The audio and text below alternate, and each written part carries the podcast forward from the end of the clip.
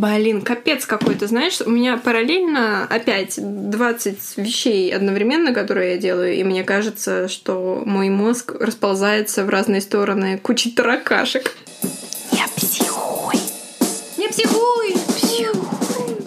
Ну, нужно, может быть, их собрать на митинг. Запрещено. Все таракашки. Изоляция все таракашки. А если они придут в масках? М, Это же какого размера надо маски шить? Маски шоу. У меня маски шоу на работе. Да. Да. Но, как всегда, конфиденциальные. Очень. Особенно, когда приходят люди, и ты теперь узнаешь их по глазам. И ты еще считываешь их эмоции. Да, ты должен считывать эмоции по глазам, по движениям э, ресниц. Ну, по положению тела еще. Ну, как бы тоже. такой согнулся, Ну да. под э, стол, наверное, не очень Полностью в маску не спрячешься, да. Но, тем не менее, очень сложно. И краситься на работу тоже стало уже не так прикольно, потому что снимаешь маску, а с ней вся тоналка остается на маске. хорошо. Так зачем ее снимать? Просто... Ходи в ней, живи в ней. Вот, и тоналки не надо такой, типа, увидел человека, так...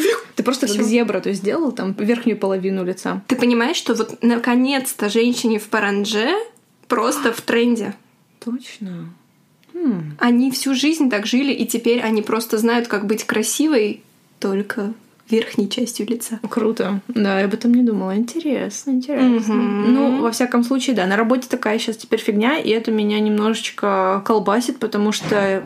Можно тебя пожаловать? Как всегда. Спасибо. Я тебе рассказывала, наш центр единственный, который остался работать на карантине. И Слушай, в Баварии или в Германии? в Баварии. Так вот, э, все клиенты теперь бегут к нам. То есть все нуждающиеся к нам, к нашему источнику психологической помощи. И получается так, что поначалу у нас была работа на телефонах, и мы все ходили как чебурашки.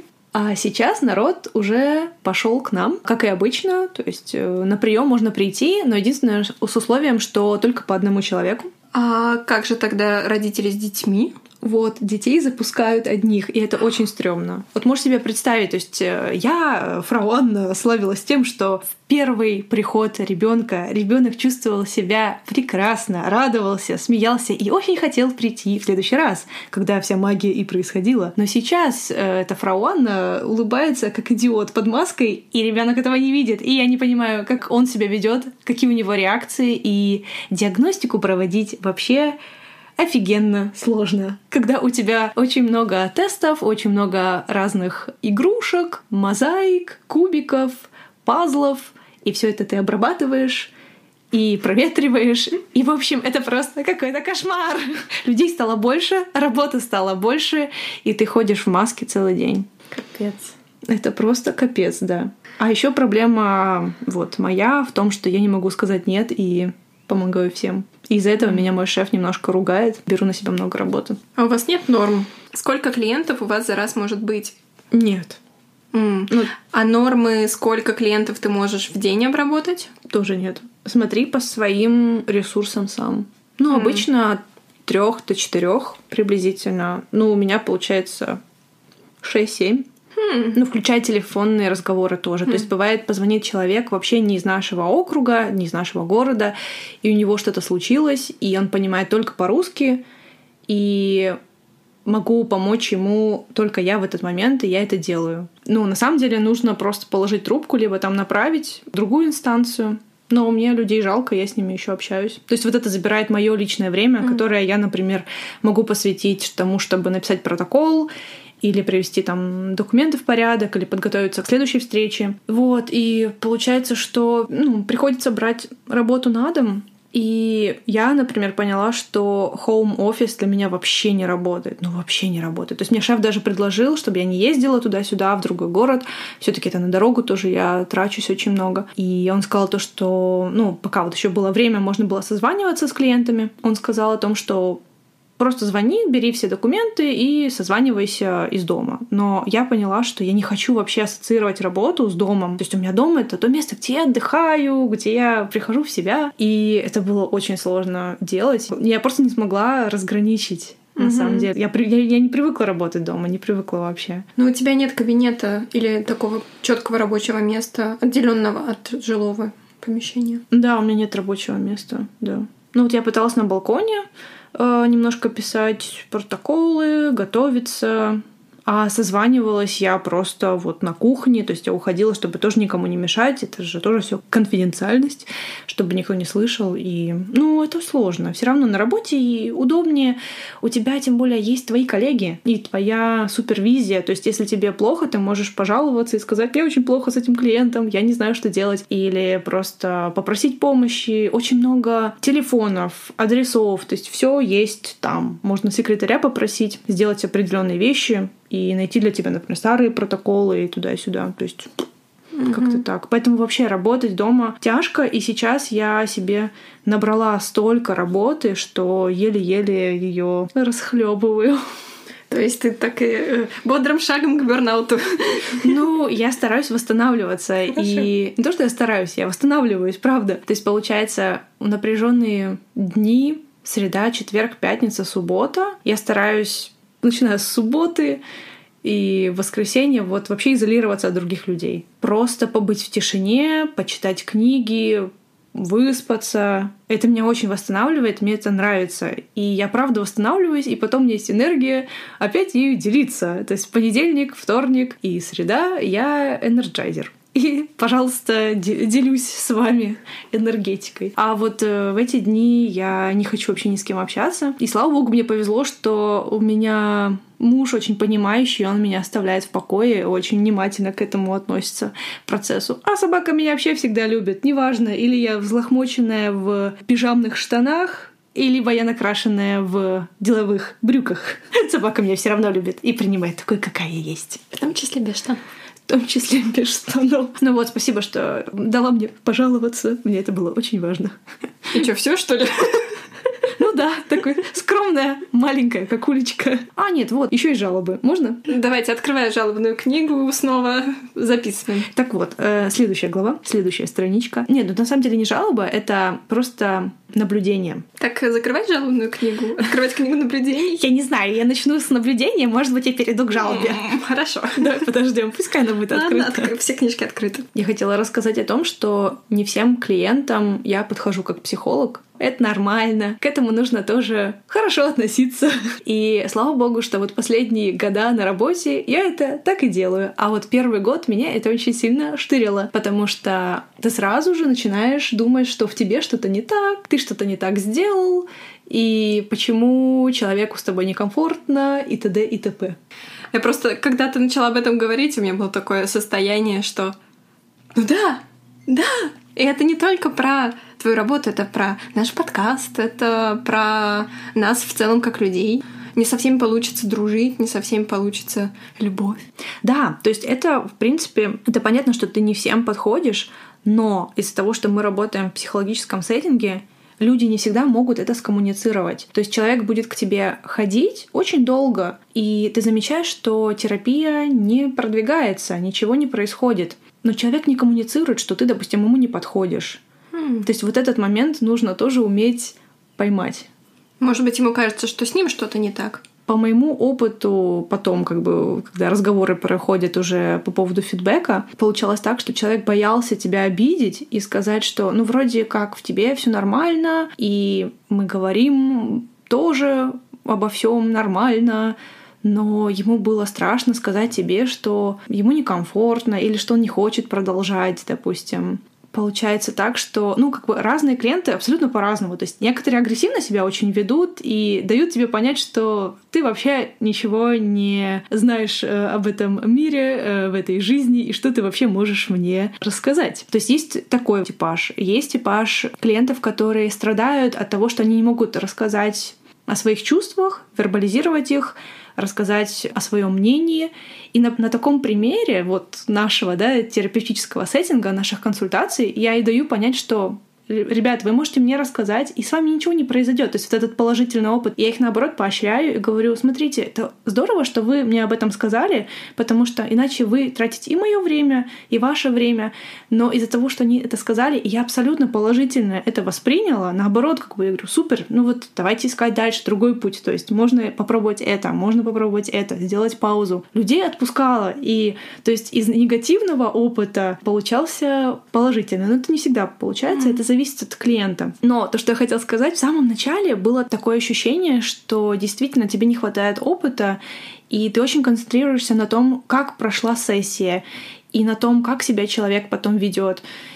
И ты сразу же проецируешь все реакции на себя. Ты сделал что-то не так, потому что у тебя мало опыта, ты подсказал не ту технику, ты сделал не тот метод и т.д. и т.п. Опять-таки супервизия очень помогла, потому что мои коллеги подтвердили, что у них это происходит тоже постоянно. Мой шеф сказал, более того, мы относимся к той профессии, где ты не всегда хороший, потому что опять-таки, в зависимости от диагнозов, в зависимости от ситуации, проблемы в семье, иногда ты говоришь очень неприятные вещи, которые на самом деле полезные, то их нужно услышать, чтобы у человека немножко перевернулось сознание. И ты идешь на этот шаг, и о тебе будут потом говорить не очень хорошие вещи. И просто на это нужно идти в некоторых случаях, не во всех, но в некоторых это делать нужно. И о тебе потом будет идти не очень хорошая слава, но зато у людей что-то поменялось в жизни. С этим тоже нужно смириться.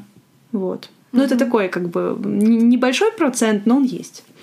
Интересно, потому что буквально сегодня я, как говорила в начале, что мой мозг расползается кучей таракашек, и сейчас моя баталия таракашек идет на курс по текстам. Так. Вот. И буквально сегодня Оля Пенягина написала у нас в чате. Одна из участниц спросила немного другую вещь, но мне кажется, она очень перекликается с тем, о чем ты говорила. Она спрашивала, как не брать близко к сердцу успехи учеников. И мне кажется, у психологов тоже такое может быть, когда ты берешь очень близко к сердцу, если у кого-то не получается что-то на терапии, ты стараешься, ты делаешь все, что можешь, но что-то не идет. Mm-hmm. Вот, допустим, он, вы друг другу не подходите, mm-hmm. а он не может об этом сказать, или еще что-то, либо ты действительно выбрал не ту стратегию, но ты этого не сознаешь. Ну, всякое бывает. Да.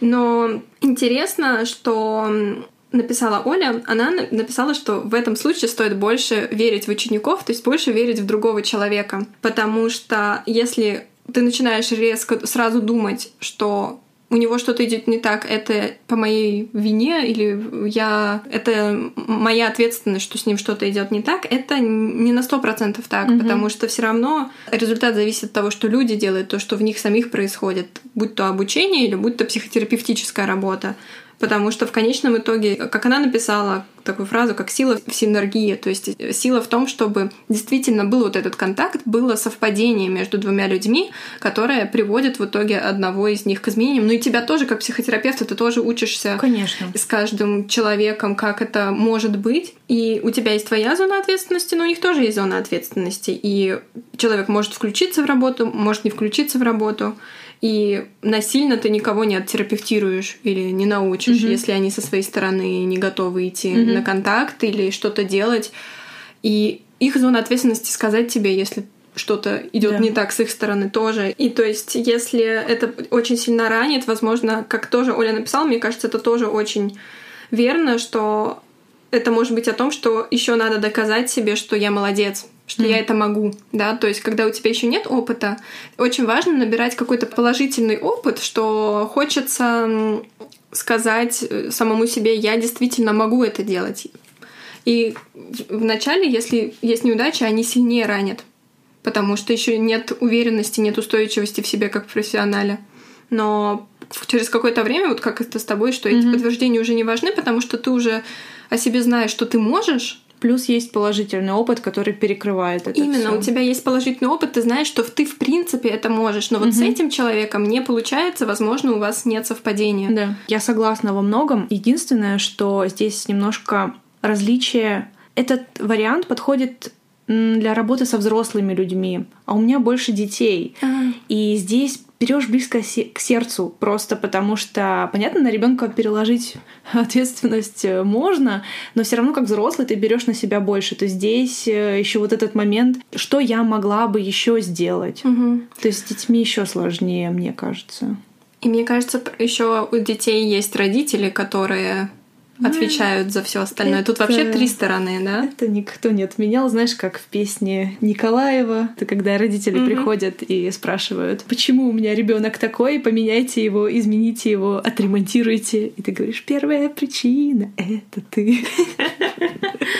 Вот. Ну или просто как э, отсылаешь всех к Фрейду, то есть к маме. Да, слушай, я, еще мне пришла одна М? мысль в голову. Слушая тебя, я вспомнила про эксперимент социальный в том, что присваиваются качества негативные и положительные в зависимости от того, насколько ты соотносишь это с собой. То есть, если что-то происходит положительное, ну, допустим, да, вот как и успех в терапии, ты говоришь, да-да, это мои заслуги в основном, ну да, там клиент тоже немножко поработал, но в основном это я, я, я. А если что-то негативное, то ты говоришь, ну нет, ну вообще-то это он плохо работал, я все сделал, что нужно. И мне напомнило это, просто там был пример с э, футбольным матчем. То есть, если, допустим, команда выиграла, то все сразу болельщики кричат «Мы победили!» А если они проиграли, они проиграли. Да. Это я просто- Я не очень поняла, с они проиграли. То есть ты Да. часть победы, но ты не часть проигрыша.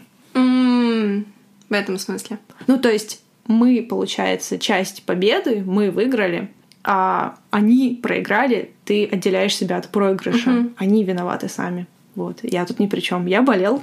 Я как болельщик болел. А, Господи, я думала, что это одна и та же игра, и ты к своей команде кричишь «Мы победили», а про команду противника кричишь «Они проиграли». Я такая, ну логично, да. Нет, я просто одну и ту же команду имела в виду. Да, мне кажется, вообще в этом много про присвоение себе чего-то. Мне кажется, очень часто бывает сложно себе присвоить что-то хорошее, и мне кажется, это часто источник ну, какого-то негатива в жизни, М. каких-то проблем, что все кажется, ой, ну я бессилен, я ничего не могу, ой, со мной вот что-то хорошее произошло, это мне повезло, моей э, заслуги в этом нет. Если такая тенденция во всем, то это, да, то есть это нужно рассматривать действительно. Это может быть проблематично. Но если это в определенных сферах есть, а в определенных нет, я просто вспоминаю себя. Например, э, помнишь, мы с тобой говорили про мой день рождения, то, что я не очень люблю эти комплименты слушать раз в году, то здесь я себя не очень комфортно чувствую, это правда. Что-то хорошее про себя. Вот именно концентрация раз в году ты слушаешь про себя, такой «бж». Но из-за того, что я на работе слышу это достаточно часто, я к этому привыкла, и я это правда принимаю, то есть я благодарна, говорю, да, пожалуйста. То есть я знаю, действительно, я провела работу, я постаралась, и я, ну, как бы я, я принимаю благодарность. В виде шоколадок, вкусняшек, почему-то все меня хотят накормить. И меня, меня, кстати, единственную из коллег. Ну, тут, тут есть несколько факторов, мне ну, во-первых, э, менталитет, привычка приносить шоколадки учительнице. Вот, меня любят кормить. Ну да, и они просто смотрят на тебя такие, ой, надо подкормить ребенка. Что-то вас, наверное, плохо кормят. Но я потом коллегам выношу обычно все это дело.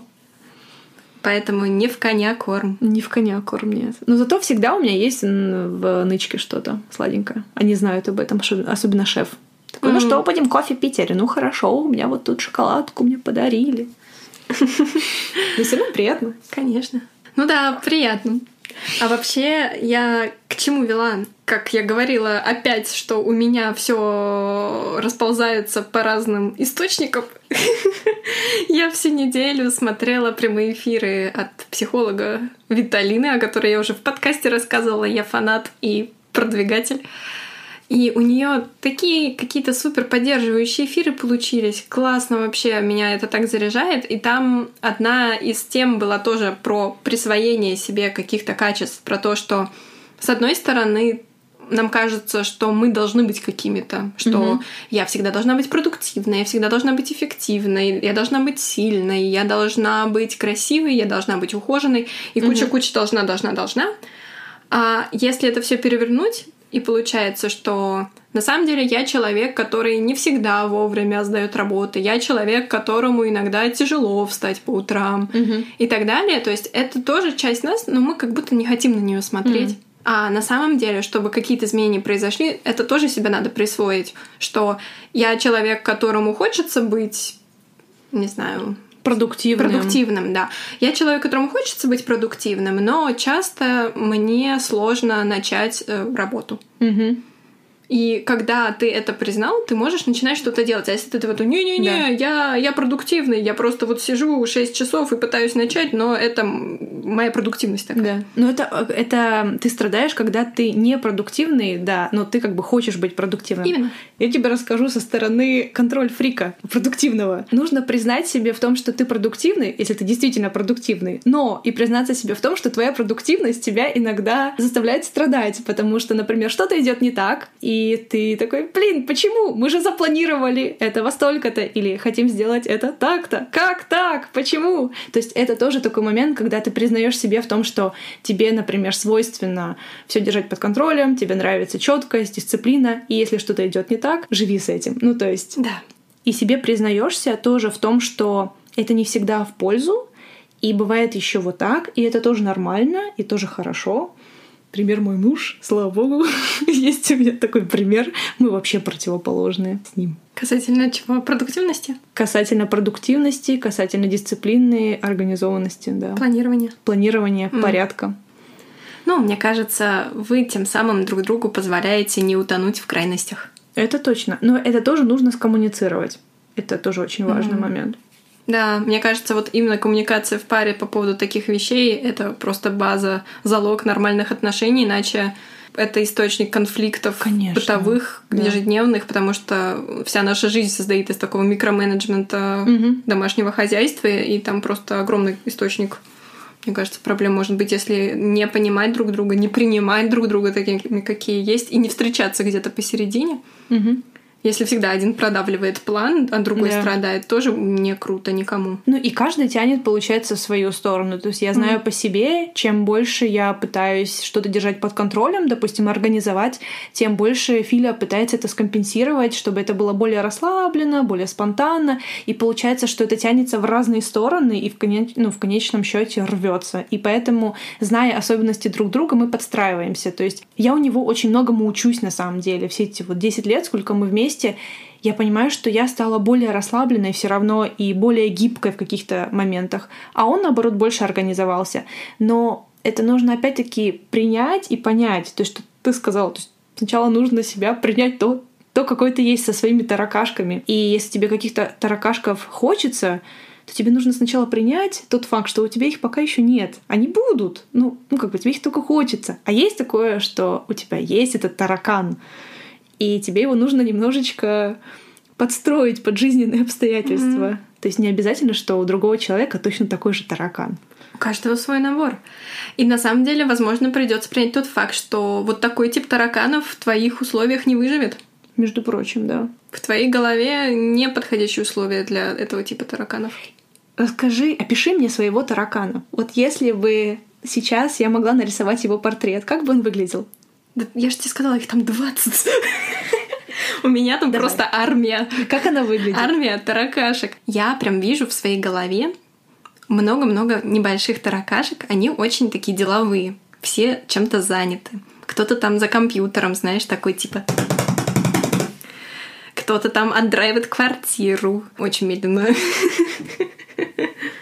Кто-то сидит за учебниками, э, кто-то просто носится по потолку таким скриком. Ну, в общем, там есть все, что только можно себе представить. Там танцующие таракашки, медитирующие таракашки, такие трансовые таракашки, бухие таракашки, таракашки, панки, таракашки, рокеры. У тебя целый городок У таракашек. меня просто э, такое население моей головы, оно многочисленное, но я понимаю, что ему, может быть, не, не всегда есть выход, хотя помнишь, у тебя был период э, такой, типа, когда ты была злой и такой тебе хотелось сказать всему нет. Был, да, был. Это же уже третий палец вдруг вырос. Был такой период. да. Средний палец. Да. У меня, по-моему, похожий период. Я чувствую себя очень воинственно. Прям вот хочется ходить и там всем факи показывать. Типа, Раздавать. ну, ну, не совсем, но я чувствую, если мне что-то не нравится, у меня прям такой отклик типа вот вам. Да. Ну, то есть вот Но это так. накапливается, да. Я помню, да, у меня такой период был. Мне кажется, год что... назад, может, был. Да, где-то год назад, ты права, да. Ну, мне кажется, что там было дело в том, что меня просто все достало. То есть слишком много стало обязанностей, слишком много от меня ожидали, и ты просто такой, «Э, ребята, ну, ничего не буду делать. У меня похожая ситуация, но только я сама на себя, конечно, много чего взвалила, но есть обязательства, которые я вроде бы на себя взяла, но я их как-то не делаю, вроде бы с меня не спрашивают, но я такая, а может на самом деле я не очень хочу этого делать? И так, может быть, стоит пересмотреть какие-то вещи, которые я сейчас вроде бы должна бы делать, я не делаю, на меня это давит. И вообще, что происходит, потому что условия тоже меняются. Ты, допустим, входишь на одних условиях в отношения или в какую-нибудь работу или еще во что-нибудь, а потом постепенно эти условия меняются, развиваются, и приходится заново сверяться. А мне вообще подходит еще то, то, что здесь Да. происходит, или мне в другую сторону, или вообще мне сейчас важнее что-то другое. Ну, какие-то такие процессы. И это э, как один из таких, а- а- одно из направлений. И другое, я понимаю, что, блин, реально я до- дофига всего мне интересно. И с одной стороны, да, круто, такая жажда жизни, разносторонность, это классно. Но это создает много напряжения, что, как ты сказала, не разорваться в разные стороны в отношениях, Да. а если это внутри тебя, это еще сложнее. Если одна часть из тебя хочет танцевать, другая петь, третья писать тексты, пятая зарабатывать денег, шестая, по-моему, я пропустила кого-то посередине, детей, а, там, седьмая вообще все достала и хочет лежать, и все они тянут в разные стороны, и так, э, блин, и вот ты стоишь на месте, потому что все движение разнонаправленное, но если их там скомпоновать и отправить в какие-то направления, ну, силы сосредоточить, то движение начинает происходить, потому что э, уходит вот это броуновское движение хаоса, а начинается ну, такое более направленное движение по направлению к жизни. Ой, животик.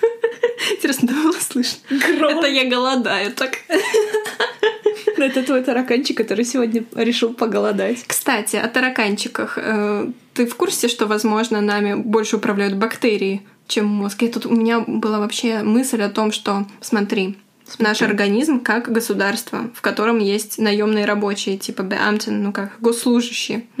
Вот есть клетки, которые отлично себе живут, но они очень специализированы, обслуживают другие и так далее, да, то есть такие прям госслужащие, у них все схвачено, все, ну так э, понятно. А есть фрилансеры, которые живут в кишечнике, такие бактерии, знаешь, такие типа, а, та-та, какой прикольный дом, нам поставляют сахар. Да, чувак, давай еще больше сахара, давай, давай.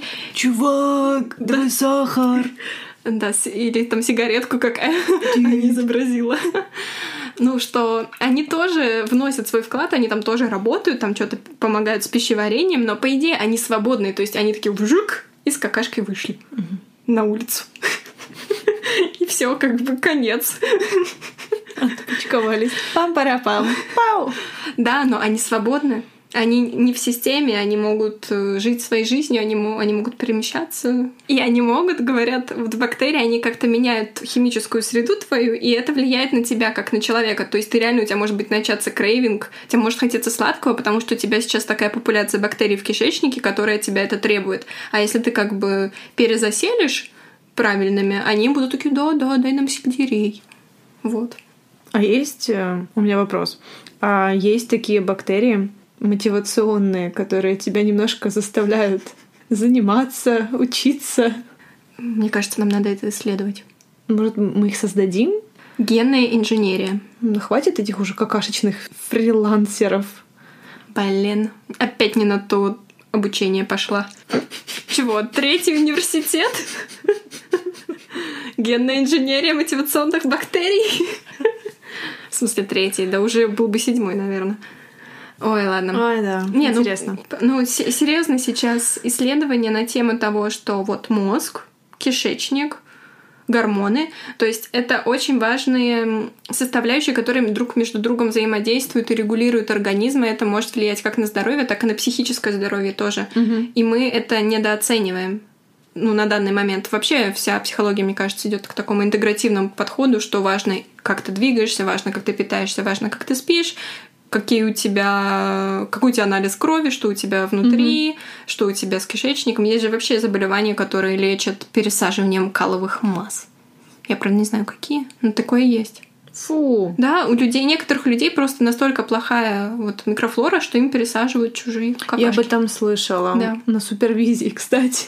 Я же говорю, Мы обсуждали какой-то случай, и мне шеф об этом рассказал, да. да. Мгм. Ну, просто как метафора. Я не помню. Кстати, о таракашках. Можем вернуться к таракашкам. Давай к нашим таракашкам. Да. А давай ты опишешь своих таракашек теперь. Я пишу А своих таракашек. Ну, мне почему-то кажется, что у меня один.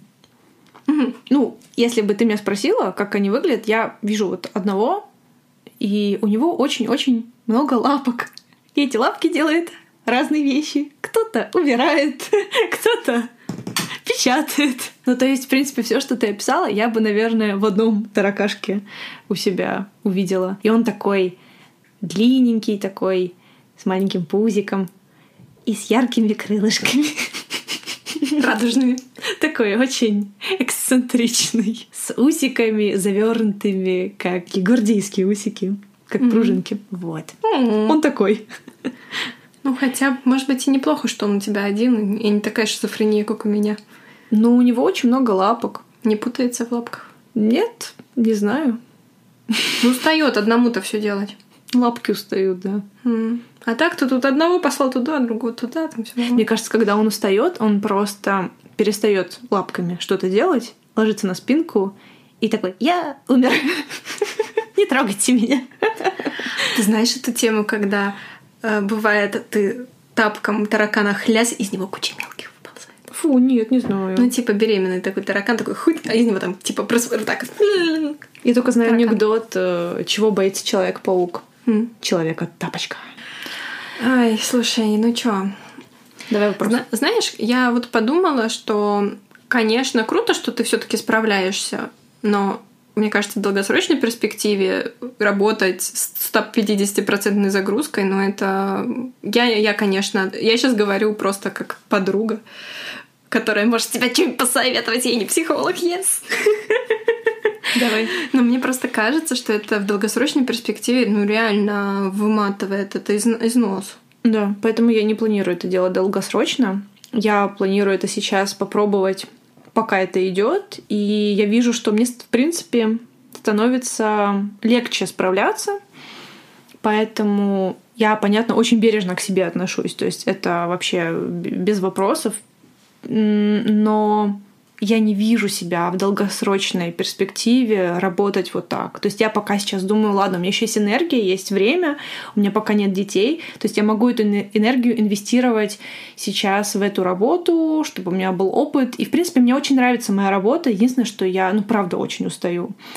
Но я не вижу себя в будущем, вот через 10 лет я не вижу себя, например, на этом рабочем месте. Ну, это Ну, я сейчас говорю, то есть я... Ну, было бы странно 10 лет одно и то же делать, все равно хочется рост какой-то, мне кажется. Ну, там не одно и то же. То есть у нас нет... У нас хотя и специализация есть, э, там диагностика, но из-за того, что это все таки консультации, люди приходят с разными проблемами, и это все время как ящик Пандоры открыть. То есть тебе сказали, что человек придет, допустим, с легостенией или придет из-за того, что психосоматика, а на самом деле вылазят такие тараканы, что ты, ты просто пытаешься их поймать и даже не знаешь, за кого хвататься. В принципе, поэтому разнообразие постоянно присутствует. То есть в этом я не вижу проблемы. Я вижу проблему в том, что это правда очень много работы, и если я не изменю свой подход, если я буду всем говорить да, то есть мне либо нужно становиться жестче, но я не хочу становиться жестче, то есть здесь нужны уже компромиссы. И поэтому, слава богу, у меня пока еще есть э, мой шеф, который очень сильно за этим следит, и у меня есть такие внешние рамки, врата, которые следят за тем, чтобы не так много все-таки клиентов было. И супервизия у меня очень хорошая, поэтому вот это пока меня еще держит, но я не хочу скатываться к берн-ауту, и я надеюсь, что вдруг, если какие-то предпосылки у меня будут, ты мне скажи, пожалуйста. Потому что ты же знаешь, что он незаметный, он подкрадывается. Но ты же знаешь первую стадию бернаута. Отрицание? Нет. Какая? Первая стадия бурнаута — это с энтузиазмом делать много работы. Но у меня энтузиазм такой здоровый, мне кажется. Да, так все говорят. Ну, слушай, Ну, понимаешь, у меня, мне кажется, если тебе все нравится, если ты восстанавливаешься и говоришь, что ты не хочешь тратить свою энергию ни на что больше, почему бы и нет? Просто, видно, я так люблю, знаешь, остальную жизнь, поэтому я все никак не могу нормально, видно, начать работать. Что мне, знаешь, мне как-то так обидно. Думаю, блин, ты все выходные просто восстанавливаешься после вот этого, хотя могла бы заниматься, ну, понятно, ты занимаешься делами, которые тебе нравятся, Ну, живу. живешь. Да. Но я к тому, что, а может быть, представь себе, что-то поменялось, ты такая, «А, оказывается, у меня были силы еще вот на это, и я это вот тоже могу, потому что, оказывается, у меня есть на это ресурс, просто я там 200% вкладывала в работу, а когда я вкладываю только 100, у меня еще есть вот это. И, то есть, ну, как, знаешь, как новые возможности. Может быть, все может быть. Но за- э, смотри, из-за того, что мы сейчас э, в карантине были, я наоборот поняла то, что мне нравится такой подход. То есть мне нравится меньше видеться там с людьми, мне нравится больше проводить времени дома. Я сделала свое гнездо на балконе.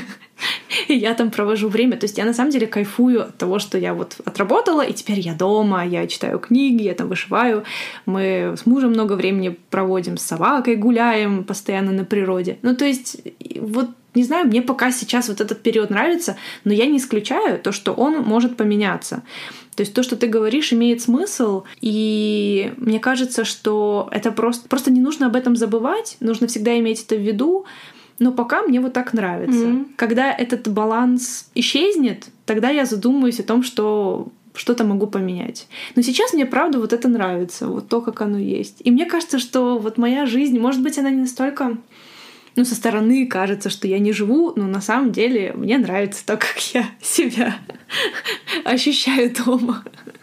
Ну, плюс Правда. ты ушла из Инстаграма и... И вообще отлично все стало. Я поняла, что я вообще не скучаю по нему. То есть мне приятнее на самом деле встретиться с друзьями и узнать от них, что у них произошло, чем увидеть это в сторис, уже какое-то мнение создать.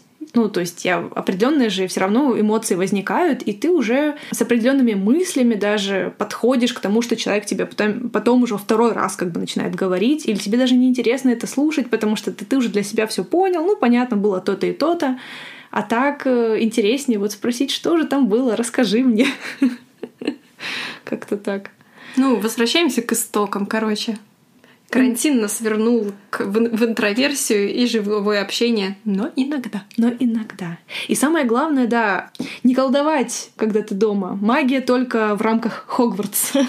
Дома-то я не колдую, Так, так, так. поэтому э, я отдыхаю. Поэтому я отдыхаю. Колдовать в смысле психо... психоло- Психология остается на работе, да. М. Мгм. Магистратура-то еще никуда не делась. Ну, магистратура тоже Хогвартс.